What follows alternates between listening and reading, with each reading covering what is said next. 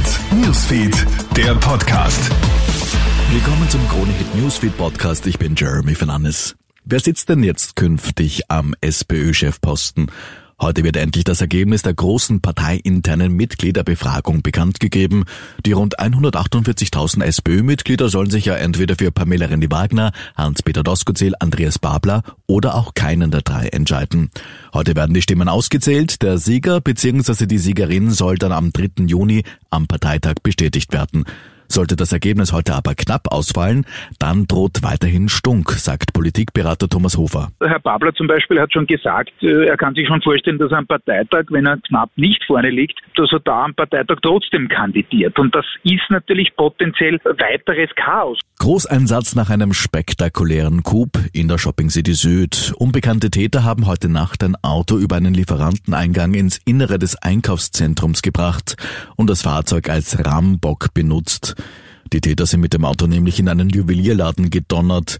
Polizeisprecher Johann Baumschlager. Die Täter sind dann ins Innere, haben da ihren Coup sehr, sehr rasch erledigt und haben dann zum Abschluss noch das Fahrzeug, das übrigens heute Nacht in Wien gestohlen worden ist, in Brand gesetzt. Und dementsprechend können Sie sich jetzt vorstellen, wie es im Innenbereich der SCS beim Eingang 5 aussieht. Eine sofort eingeleitete Großfahndung nach den Tätern ist bisher ergebnislos verlaufen. Die Ermittlungen laufen auf Hochtouren. Anketten, Ankleben und Farbanschläge für mehr Umweltschutz.